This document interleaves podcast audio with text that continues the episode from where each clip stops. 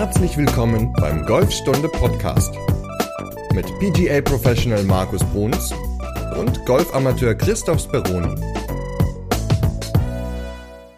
Angsthasengolf oder einfach nur clever?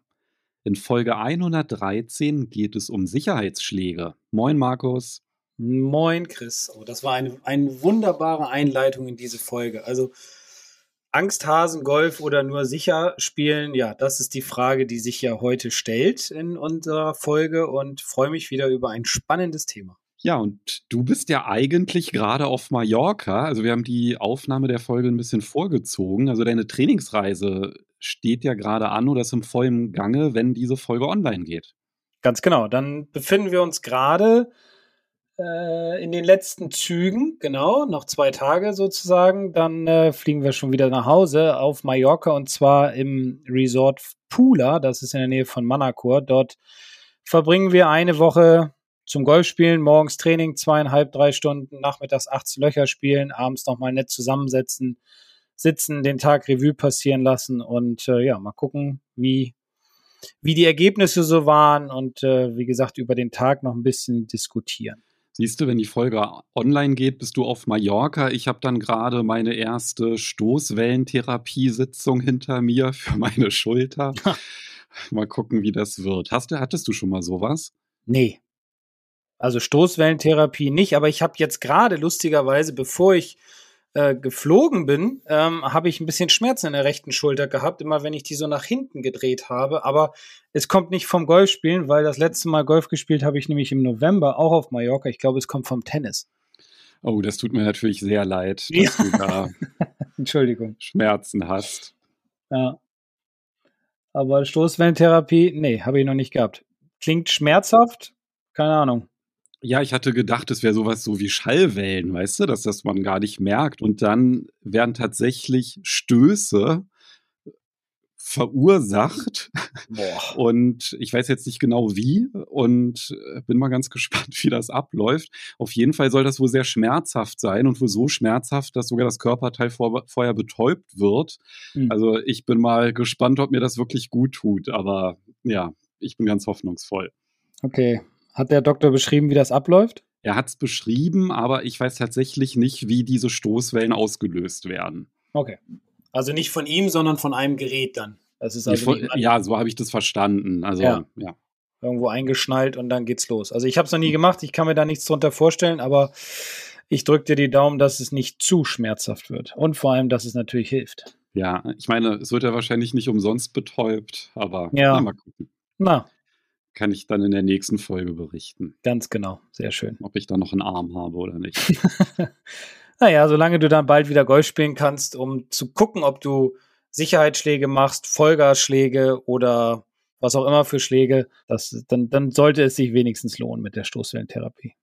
Ja, also auf jeden Fall werde ich mit Sicherheitsschlägen einsteigen, weil ich habe ja jetzt schon zwei Monate lang keinen Sport mehr gemacht und ich habe das echt unterschätzt. Also ich das letzte Mal irgendwie gerissene Körperteile oder Bänder hatte, im Knöchel war das, da war ich noch ein bisschen jünger, da ist er schneller verheilt. Also ja, ist ziemlich mühsam und ich werde auf jeden Fall mit Sicherheitsschlägen einsteigen, weil die natürlich körperlich dann auch nicht ganz so auf die Knochen oder Bänder gehen, vermute mhm. ich. Und genau darüber wollen wir heute sprechen, weil uns haben nämlich zwei Nachrichten erreicht, die wir gerne heute zusammenfassen wollen würden. Genau. Und zwar geht es einmal um den Artikel, den wir geschrieben haben im Golf-Magazin, wo es wunderbare sechs Seiten gab über den sogenannten Chip Drive. Und da hatte uns einer unserer Kläuse nämlich die Frage so ein bisschen gestellt, ja, warum Chip Drive, warum nicht mit dem Holz abschlagen? Und dann gab es ja noch von CJW, gab es ja auch noch eine Frage. Ganz genau. Und zwar kam die Frage, wie es denn so aussieht mit dem Wind. Also, wie kann ich bei windigem Wetter meinen Drive kontrollieren? Das ist eine sehr spannende Frage, gerade mit Hinblick, die kam, glaube ich, in der Zeit, wo es sehr, sehr windig war hier in Deutschland, wo dieser Orkan zwei Tage, drei Tage hintereinander über ja, ich weiß nicht, ob es ganz Deutschland war, aber auf jeden Fall über Norddeutschland und Mitteldeutschland weggezogen ist. Und da sind ja auch einige Bäume leider umgeknickt. Bei uns auf dem Golfplatz waren es, glaube ich, insgesamt elf, die richtig entwurzelt wurden. Und ich glaube, zu dem Zeitraum kam auch die Frage, wie kann ich denn meinen Drive gegen den Wind besser spielen? Ich glaube, bei vielleicht nicht ganz so starkem Wind ist schon mal der Tipp. Ja, also wenn Orkan ist, dann vielleicht dann doch lieber nicht auf den Golfplatz gehen. Der hat ja tatsächlich bei uns eine Holzbank zertrümmert, die vor der Tür stand und von den Nachbarn ist ein Dachziegel genau vor der Haustür eingeschlagen. Boah. Also es war schon, wow, bisschen bedrohlich. Ja, schon heftig das Ganze. Aber wir haben es überstanden und jetzt kann man nämlich wieder auf den Golfplatz gehen und klar, oder wenn es jetzt mal ein bisschen Wind ist, man hat Gegenwind oder so, dann sollte man natürlich schon wissen, wie man halt einen Drive sicher aufs Fairway befördert, beziehungsweise auf welche Punkte man achten sollte. Ja, und dann lass doch mal entgegen unserer Absprache mit dem Drive by Wind starten, weil wir jetzt gerade so schön atmosphärisch im Wind sind. Ja, sehr gerne. Also, Drive by Wind. Natürlich bei Rückenwind ist logisch, da versuchen wir Länge rauszuholen, deswegen immer Vollgas geben, wenn, wenn Rückenwind ist. Da würde ich eigentlich die ganz normale Situation einnehmen, das heißt Ballposition, vordere Innenferse höher aufziehen so dass man schön von unten nach oben zum Ball kommt, denn wir wollen ja beim Drive immer einen ja, positiven Eintreffwinkel haben. Laut Trackman irgendwie 5, 6 Grad, um halt Höhe zu kriegen, damit der Ball schön weit fliegt. Und das ist natürlich richtig geil, wenn wir Rückenwind haben, weil dann wird der Ball ordentlich noch getrieben und am Ende kickt der halt nochmal eine ganze Ecke weiter nach vorne. Wäre es denn eigentlich nicht schlauer, bei starkem Wind eher mit einem Eisen 1 abzuschlagen als mit einem Driver? Ja, wenn ich auf einem langen Paar 4 bin oder auf ein Paar 4 Loch und habe Rückenwind oder auf ein Paar 5 Loch, dann würde ich immer den Driver nehmen, um einfach schon mal eine große Distanz zu überwinden. Eisen 1? Nee, bei Gegenwind hatte ich jetzt gedacht. Okay. Ähm, ja, also bei Rückenwind wirklich immer Vollgas geben, egal was passiert. Ähm, bei Gegenwind ist natürlich ein Eisen 1 ein sehr sicherer Schläger. Allerdings ist das Problem, ich weiß gar nicht, wann ich das letzte Mal ein Eisen 1 in einer Golftasche gesehen habe. Also ich weiß, ja, dass ich, ich mal weiß auch eins gar nicht, hatte. Ob es die zu kaufen gibt. Ne? Also ich habe es ja, jetzt doch. mit Absicht mal, ja, ja, klar gibt es die. Ich habe es jetzt mit Absicht mal so ein bisschen übertrieben, weil ich eigentlich auf die Flugkurve kommen wollte oder auch die, die Höhe, weil ja. beim Wind hast du ja schon gesagt, da sind ein paar Anpassungen notwendig und beim Gegenwind ist es ja meistens besser, so ein bisschen flacher zu spielen. Ja, also definitiv. Äh, aufs Eisen 1 kommen wir vielleicht irgendwann nochmal in dieser Folge zurück. Äh, der Gedanke ist vollkommen richtig, dass man bei Gegenwind versuchen sollte, den Ball flacher zu spielen. So, da hilft es natürlich mit der Vorstellung, weniger Loft auf der Schlagfläche zu haben. Aber der Schläger, der natürlich am wenigsten Loft hat, ist ja der Driver. Dementsprechend, wenn man ein langes Paar 4 oder auch ein Paar 5 hat oder man seinen Driver gut nach vorne befördern kann, sollte man diesen auch auf jeden Fall benutzen. Denn der Vorteil ist natürlich auch bei Gegenwind, wenn der Ball flacher fliegt, da komme ich gleich nochmal eben drauf zu sprechen, wird der Ball auch noch weiter rollen. Und das ist ja wiederum der Vorteil, wenn wir ihn ja, einfach gegen den Wind schlagen, um trotzdem noch eine gute Länge zu bekommen. Wenn ich den Driver flacher spielen will vom Tee, dann sollte ich auf jeden Fall erstmal niedriger aufziehen. Weil wenn ich niedriger aufziehe, ist der Eintreffwinkel nicht mehr ganz so stark von unten nach oben, sondern ist eher neutraler, vielleicht sogar manchmal ein bisschen negativ, was nichts Dramatisches ist. Dadurch fliegt der Ball wesentlich flacher weg, weil auch der Loft weniger wird, also der Winkel der Schlagfläche wird weniger. Und dementsprechend habe ich flacheren Ballflug und nach hinten ähm, rollt er dann natürlich noch mehr. Und wenn ich niedriger auftiere, hat das auch einen Einfluss dann auf die Ballposition im Stand? Ja, ein bisschen ja. Und zwar würde ich den etwas mehr zur Mitte zurücknehmen, also ungefähr ein, anderthalb, ja, oder sagen wir ein bis zwei Ballbreiten mehr zur Mitte zurücknehmen. Ich sollte auch den Schläger etwas kürzer greifen, um ein bisschen mehr Kontrolle zu haben, weil ich ja dann dadurch einen nicht ganz so großen Radius fahre. Das heißt, wenn ich einen Schläger lang greife, hole ich ja unbewusst mit einem großen Radius aus, weil der Schlägerkopf ja praktisch weiter weg ist.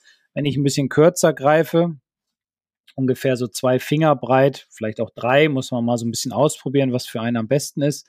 Dann habe ich einen kürzeren Hebel und dementsprechend kriege ich auch nicht ganz so viel Dampf drauf, aber immer noch genug, um den Ball ordentlich weit nach vorne schlagen zu können. Um das Verständnis ein bisschen zu schärfen. Wenn ich den Ball ein bisschen mehr mittiger auftiere, wie stark mittig? Also ne, sicherlich nicht in der Mitte zwischen den beiden Füßen, sondern wahrscheinlich eher so drei Fingerbreiten mehr zur Mitte vielleicht? Naja, also ich, ich hatte ja eben gesagt, so ein bis zwei Ballbreiten mehr zur Mitte hinnehmen. Okay, Ballbreiten, sorry, okay, ja, das habe ich ja. dann überhört. das gut. führt dann dazu, dass ich den Ball früher treffe. Ganz genau. Das ein bisschen steiler kommt der Schläger. Sozusagen. Genau. Und ja. dadurch, dass ich ihn früher treffe, ist es auch wichtig, dass der Ball ein bisschen niedriger ist, weil der Driver ja erst dann später wieder in die Aufwärtsbewegung gehen würde. Und damit ich den halt mittig auf der Schlagfläche treffe, ist die T-Höhe ein bisschen geringer. Genau, und jeder hat es ja vielleicht schon mal erfahren, dass er gerade am Anfang, wenn er die ersten Drives probiert hat, hoch aufgetiet hat, den Ball vielleicht zu mittig hatte, dann geschlagen hat mit dem Driver und diesen unterschlagen hat. Dann gab es so böse Kratzer oben auf der Schlagfläche, sogenannte Skymarks, und die wollen wir natürlich versuchen zu vermeiden. Ähm, das heißt, beim Gegenwind einfach vorstellen, niedriger aufziehen, Bewegung so lassen, dann kommt der Schläger im Grunde ein bisschen steiler an den Ball, der geht flacher weg und hat halt wesentlich mehr Roll und trotzdem noch eine sehr, sehr hohe Geschwindigkeit. Wie sieht denn es aus, wenn ich generell eine Slice-Tendenz mit dem Driver habe? Ist das dann nicht auch ein bisschen gefährlich, diese Anpassung? Ja, die, die, ist, die ist gefährlich, weil wenn ich den Ball natürlich mittiger habe, ein bisschen steiler an den Ball komme, ist die Gefahr des Slicens natürlich ein bisschen größer. Das ist richtig. Deswegen auf dem Platz kann man dann in dem Moment sagen, okay, ich richte mich erstmal weiter nach links aus und vertraue auf meinen Slice. Am besten ist es natürlich vorher immer den Slice zu besiegen, um einfach ja mehr Richtung Draw zu kommen, damit man gar nicht erst in diese Problemzone hineinfällt. Okay, ist aber schon wichtig zu wissen, ne, wenn es halt windig ist, dann ist dann vielleicht doch der Driver, wenn man dann eine Slice-Tendenz hat und man Gegenwind hat, dann vielleicht doch nicht die beste Wahl. Dann könnte schon auch sinnvoll sein, dann eher vielleicht auf ein längeres Eisen auszuweichen, weil der Ballflug einfach flacher ist und ich dann nicht diese Gefahr laufe, ja, äh, dann in einem unkontrollierten Slice zu enden. Genau, weil wir eine Geschwindigkeit haben beim Driver, also auf dem Ball ist natürlich eine höhere Geschwindigkeit als beim Eisen. Deswegen ist die Gefahr, dass der Slice dann durch das niedrige Aufziehen und ballmittiger ähm, größer. Aber wie gesagt, dadurch, also er dreht dadurch mehr nach rechts als, als, als Rechtshänder jetzt. Ähm, und dann ist natürlich die Gefahr, dass er weiter wegfliegt. Aber der Vorteil beim Driver ist halt immer noch, wenn alles gut läuft, er ist halt wesentlich länger. Aber sonst gerne auch auf ein langes Eisen zurückgreifen. Und dann gibt es ja noch eine weitere Gefahr bei Gegenwind, finde ich. Ja. Und zwar, wenn man nämlich so am Ball steht und man spürt richtig harten Gegenwind, dann denkt man ja, oh, jetzt muss ich besonders kräftig schlagen, um gegen den Gegenwind anzukommen. Ja. Und dann knüppelt man richtig schön Vollgas drauf, verliert die komplette Kontrolle, die koordinativen Fähigkeiten sind nicht mehr da und dann ist auch der Rhythmus weg. Und es gibt so ein. Woher weißt du, wie meine Schläge bei Gegenwind aussehen, Markus? Weil meine auch so aussehen. Ja, weil ich es ja auch schon alles selbst erfahren habe und auch immer wieder dann dastehe auf dem Abschlag und spüre Gegenwind und denke, so, jetzt musst du mal ein bisschen mehr machen. Und kurz bevor ich schlage, denke ich dann, Moment, das ist Quatsch, was du hier gerade denkst und geh noch mal weg und sammel mich noch mal neu und sag mir dann auch immer diesen schönen alten Spruch, swing it easy when it's breezy, also schwing ruhiger, wenn es windig ist, denn wie gesagt, je mehr Kraft wir einsetzen, je mehr wir unsere Muskulatur anspannen, umso schlechter wird unsere Koordination und umso mehr, ja, hau ich die Bälle kreuz und quer durch die Gegend. Also Rhythmus ist ganz wichtig. Rhythmus ist ganz wichtig, genau. Hast du da noch einen Tipp für einen guten Rhythmus? Ich gebe mal einen Tipp weiter, den ich von einem sehr guten Golftrainer mal erfahren habe. Der wurde in Folge 100, glaube ich, auch ähm, von ihm in, ja, im Podcast erzählt. Also, dass man sich auf die Driving Range stellt, einen vollen Schwung macht, aber das Ganze mit 40 Prozent. Und das finde ich persönlich ist eine ganz gute Sache und das äh, mache ich jetzt auch viel mit meinen Schülern und die sehen dann auch, dass sie viel besser den Schläger im Raum bewegen, dass sie den Ball auch wesentlich besser treffen und kommen mal weg von diesem Gedanken, ich muss immer Länge machen und immer draufballern. Also diese 40 Prozent, das ist eine Übung für die Driving Range. Genau, aber wenn ich die da gut hinkriege, dann kann ich die ja auch mitnehmen auf den Platz. Genau. Und für einen Platz, da kenne ich ja auch einen sehr, sehr guten Golflehrer, der mir mal da so einen Tipp verraten hat und der hatte was mit zwei Zahlen zu tun. Ach. die 21 und die 22, meinst du? Ja, ich glaube, die waren es. Könnte auch die 23 gewesen sein. Ja, lass uns mal bei 21, 22 bleiben. Ja, man kann natürlich auch ähm, es so machen, dass man sich an den Ball stellt oder auch neben dem Ball erstmal das Ganze natürlich ein bisschen trainiert vorher logischerweise und sich dann immer sagt 21, 22. Und wenn ich 21 sage, hole ich aus und bei 22 schwinge ich ab und durch den Ball hindurch. Und da hört man ja schon, das ist so ein 21, 22. Und das führt einfach dazu, dass man einen wesentlich ruhigeren Rhythmus hat, eine wesentlich ruhigere Schwungbewegung und dementsprechend auch wesentlich mehr Kontrolle auf dem Ball und auf dem Schläger hat. Ja, das sind doch mal richtig schöne praktische Tipps für Schläge bei starkem Wind. Jetzt ist es so, dass der Wind natürlich auch mal von der Seite kommen kann und nicht nur frontal.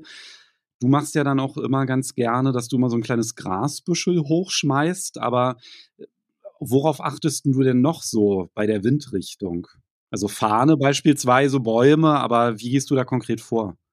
Also ich gucke mir immer ganz gerne, ich weiß, da soll man nicht so hingucken, aber das ist so meine Angewohnheit. Ich gucke mir einmal an, klar, ich werf, werf Gras hoch. So, dann gucke ich mir an, wie die Wolken ziehen und dann gucke ich mir an, wie die Baumwipfel sind. Und dann gucke ich mir an, wie die Fahne weht. So, und das sind so meine Vorgehensweisen. Und ähm, die letzte Runde war, wie gesagt, auf Mallorca im November. Da hatten wir auch zwei, drei Tage richtig heftigen Wind. Und da weiß ich noch, habe ich an einem Loch, das war so ein relativ kurzes Paar 4, irgendwie 280 Meter nur, habe ich so ein Holz 3 abgeschlagen, weil es war Rückenwind von rechts hinten und habe den Ball aber gefühlt 100 Meter rechts von der Fahne angehalten und das Ding ist auf dem Grün gelandet, weil der Ball einfach so mitgetragen wurde. Aber es war auch mehr Glück als Verstand in dem Moment. Deswegen, wenn man Seitenwind hat oder auch Rücken- und Gegenwind, ist es ganz, ganz schwer, den Schläger einzuschätzen. Das bedarf viel Erfahrung und man muss natürlich auch auf die Dinge vertrauen, die man halt vorher gesehen hat. Und deswegen gucke ich mir immer auf jeden Fall an, wie wen oder in welche Richtung bewegen sich die Baumkronen. Ja, und man muss immer verstehen, dass man Golfbälle teilweise höher haut, als die Baumkronen sind. Und da oben ist sogar noch mehr Wind als jetzt ja, innerhalb des Fairways zwischen den Bäumen. Ja, cooler Tipp. Also das mit den Wolken und so, da habe ich tatsächlich noch nie drauf geachtet. Ne? Ich gucke dann halt auch so manchmal, wenn halt, wenn ich merke, oh, ist jetzt überdurchschnittlich windig, dann mache ich das auch mit dem Gras oder gucke auf so auf die Fahne, um zu gucken, wie sieht ja das im Verlauf aus. Und das kann ja auch dann manchmal sein, dass irgendwie so Bäume den Wind brechen, die auch dazwischen mhm. sind, mhm. ne, dass es nur am Abschlag windig ist und am Fairway entlang dann halt nicht mehr. Aber das mit den Wolken ist natürlich auch nochmal ein cooler Tipp. Ja, freue ich mich.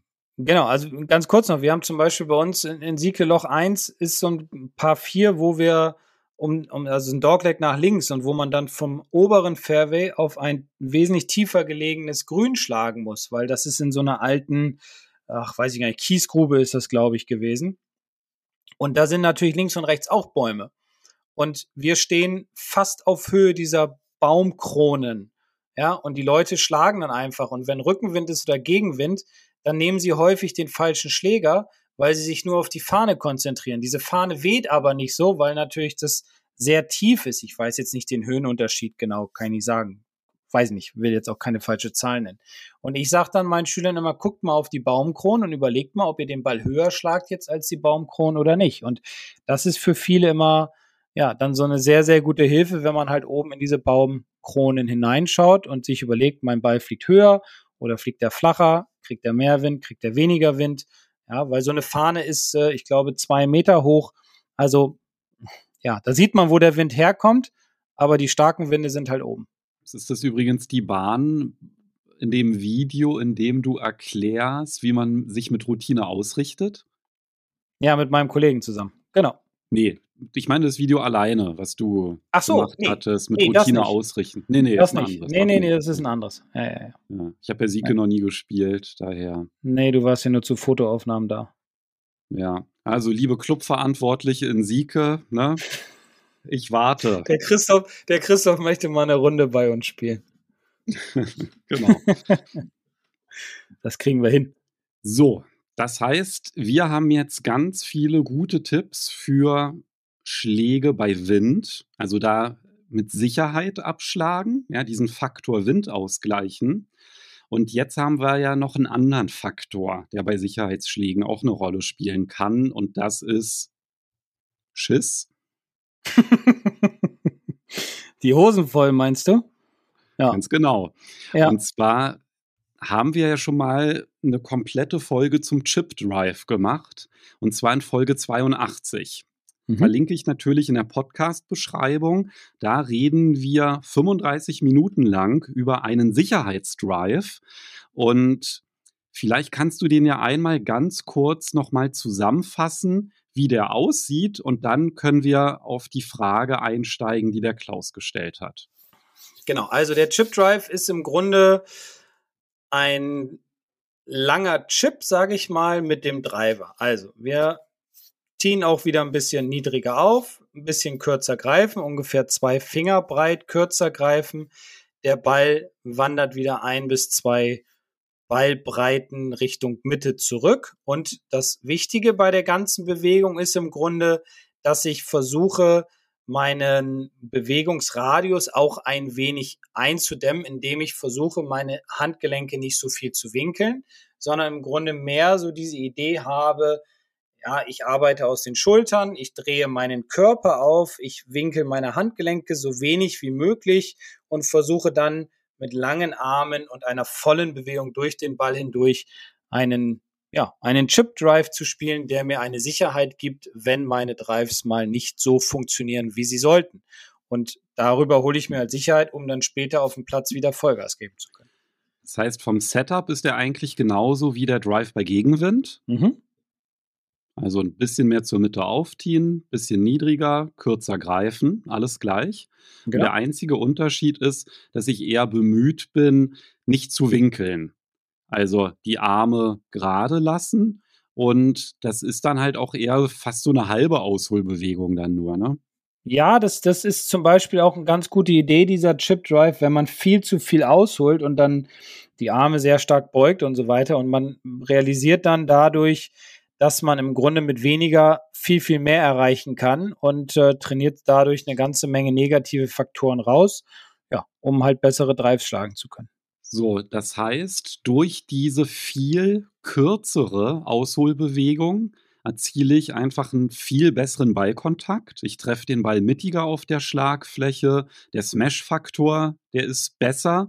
Die Schlägerkopfgeschwindigkeit ist natürlich nicht so hoch, aber durch den guten Smash-Faktor macht der Ball halt trotzdem Meter. Und der rollt vor allem auch lange, was gutes Mittel ist, wenn auch gerade die Böden vielleicht im Sommer ein bisschen härter sind.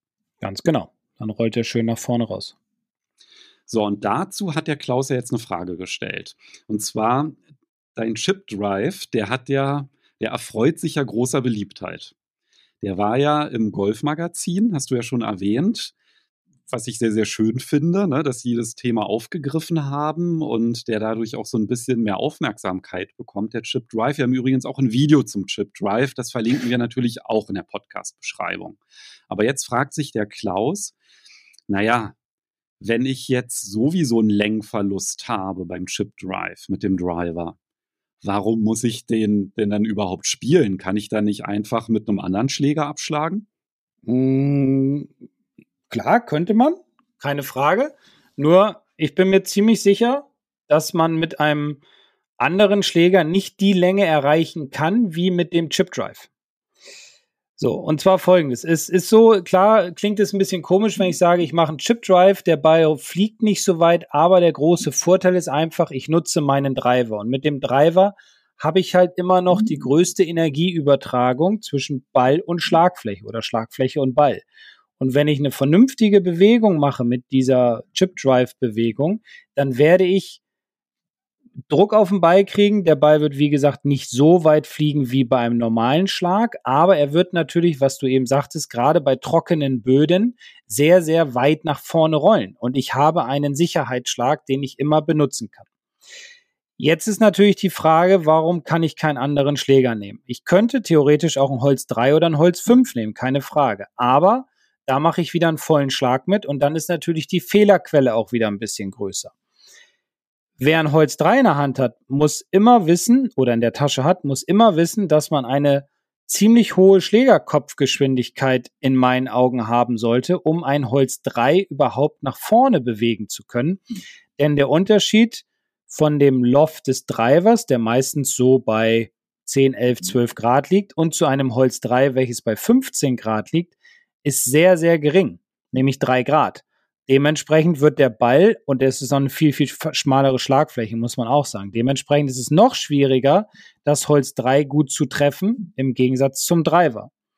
Wer wiederum ein Holz 5 in der Hand hat, der hat einen größeren Loftunterschied. Also sagen wir mal, der Driver hat 10 Grad und das Holz 5 hat dann 18 Grad. Dann hat man 8 Grad und kann den Ball wieder höher in die Luft kriegen. Dann entsteht aber wiederum ein bisschen der Nachteil, dass wenn der Ball höher fliegt, ich natürlich nicht so viel Roll nach hinten raus habe.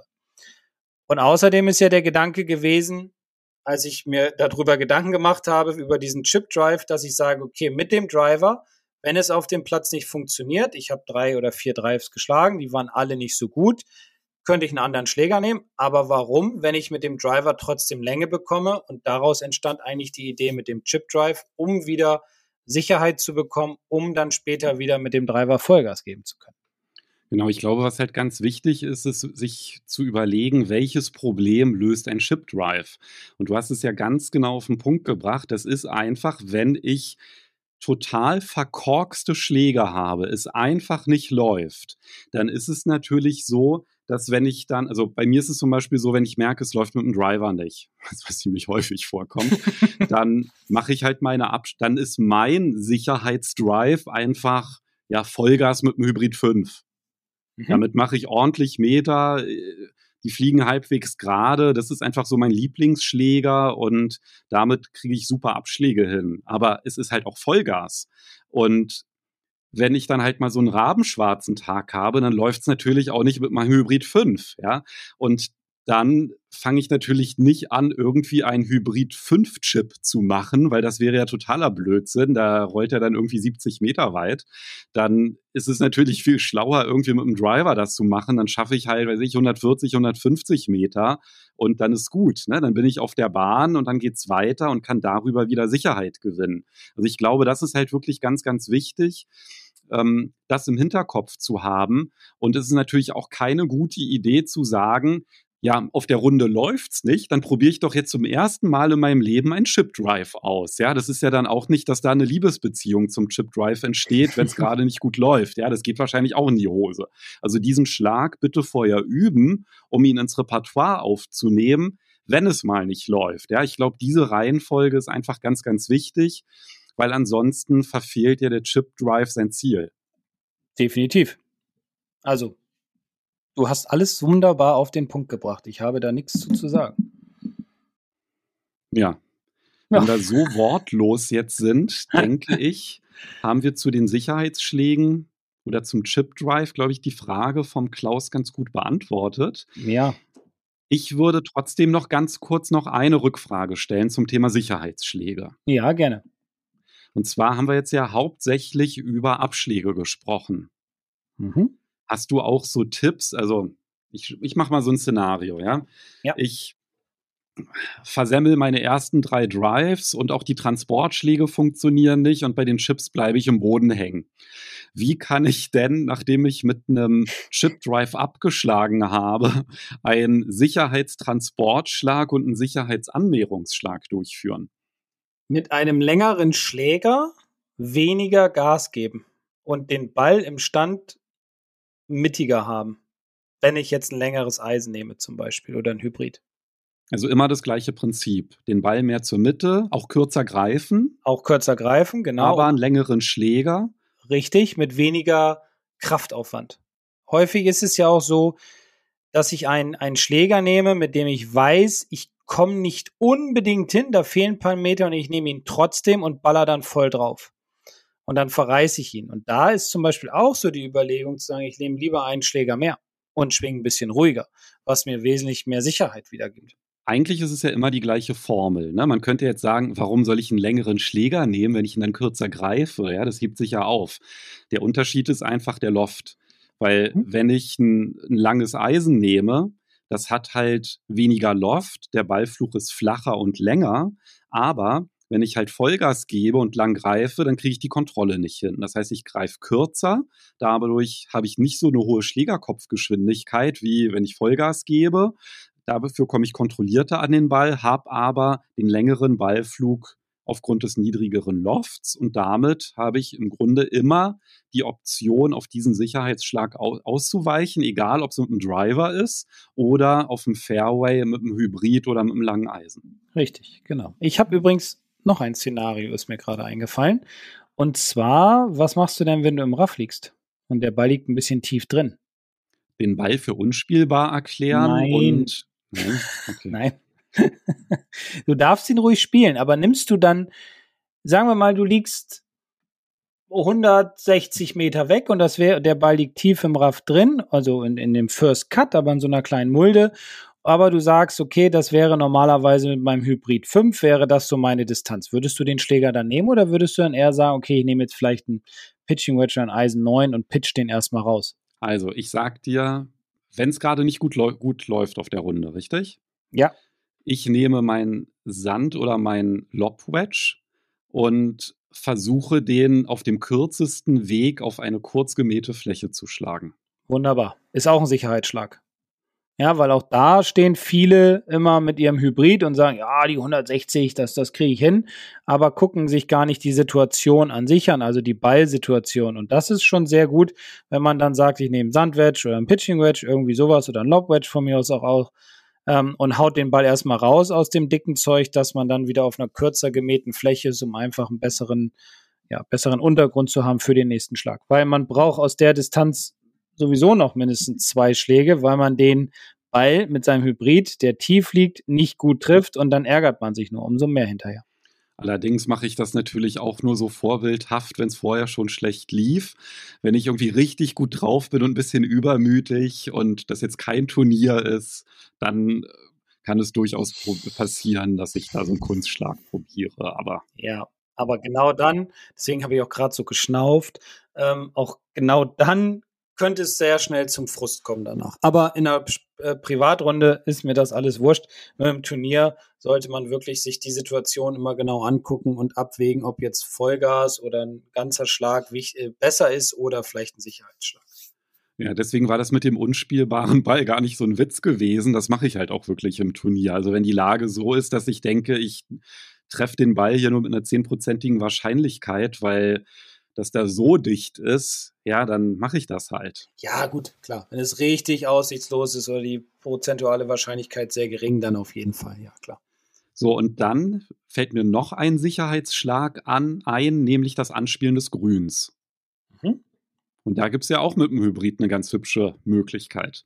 Ja, man kann mit dem Hybrid chippen. Ja, da kommen wir jetzt ja doch zum Hybrid-Chip. Ja. Aber nicht vom Abschlag. Halt Aber nicht vom Grün Abschlag. Genau. Nur, nur ums Grün herum. Genau, wenn der Ball, ja, ich sag mal so einen Meter oder zwei im Raff drin liegt und dann auch wieder in so einer kleinen Mulde, dann kann man zum Beispiel wunderbar das Hybrid nehmen, um halt nicht hängen zu bleiben, weil viele bleiben gerne oder nehmen gerne das Sandwedge und bleiben dann häufig viel zu früh im Boden hängen. Dann kommt so ein, kommt so ein Hacker oder so ein richtig fetter Ballkontakt und mit dem Hybrid passiert es eher selten, sehr, sehr selten, dass man hängen bleibt, weil der Schläger einfach schön durchrutschen kann, weil er ja auch mehr so fürs Raff gebaut ist, gerade ähm, ja, wenn es ein bisschen feiner ist, um dann einfach einen guten Kontakt hinzukriegen. Für so kurze Distanzen wie den Chip ist dieser Schläger auch sehr, sehr gut geeignet. Verlinke ich natürlich auch nochmal in der Podcast-Beschreibung. Ach so, ähm, ich habe neulich übrigens eine Mail bekommen vor ein paar Tagen mit der Frage, wo sind denn eigentlich die Shownotes? Ich finde die nicht. Und? Wo sind sie? Ja, das kommt immer auf die Podcast-App drauf Ah, an. Also okay. eigentlich ist es immer so, wenn man auf die Folge geht, auf die Detailseite, dann ist zum Beispiel bei Spotify so, dass es dann irgendwie so einen Text gibt und mehr Anzeigen, dann sieht man die. Bei Apple Podcasts, da muss man dann auch irgendwie hingehen. Alternative wäre, auf Golfstunde auf die Webseite zu gehen, slash Podcast. Da sind auch nochmal alle Folgen aufgelistet mit allen Links. Also das sind auf jeden Fall drei Möglichkeiten, wie man an die Shownotes rankommt oder die Links in der Podcast-Beschreibung. Ja, genau. So, das heißt, wir haben jetzt in dem Sinne im Fazit eine gute und eine schlechte Nachricht. Die gute? Die gute ist, wir schaffen es mit Sicherheitsschlägen ganz locker bis aufs Grün rauf, auch wenn es mal nicht so gut läuft. Okay. Und jetzt kommt die schlechte? Ja, die schlechte ist, dass man die 1 Meter Putts natürlich trotzdem irgendwie lochen muss. Dafür gibt es keinen Sicherheitsschlag. Nee. Aber man kann die das- man-. Man kann das, man kann die 1 Meter Putts sehr gut trainieren und dann gewinnt man da drin auch eine Sicherheit. Genau, aber da gibt es halt leider keine Abkürzung auf der Runde. Die müssen dann irgendwie drin sein. Geht leider nicht anders. So, ich glaube, dann haben wir so für die Frage, wie bewege ich mich als Angsthase über den Golfplatz oder wie spiele ich taktisch clever, haben wir jetzt so ein paar schöne Möglichkeiten aufgeführt Mhm. und können eigentlich einen Ausblick auf Folge 114, äh, auf Folge 114 geben, oder? Richtig, genau. Da geht's ums Putten, wie wir gerade ja eben zum Schluss auch schon so ein bisschen angesprochen haben. Nehm, nämlich es erreichten uns auch wieder viele Fragen zu dem Thema Aimpoint und darüber wollen wir dann in Folge 114 mal sprechen. Oh, das ist ein spannendes Thema, da freue ich mich drauf. Ja, um mal genau. es mit deinen Worten zu sagen. Ja, das spannende Thema. Jede Woche ist spannend. Bis nächste Woche. Macht's gut. Bis dann. Tschüss. Ciao.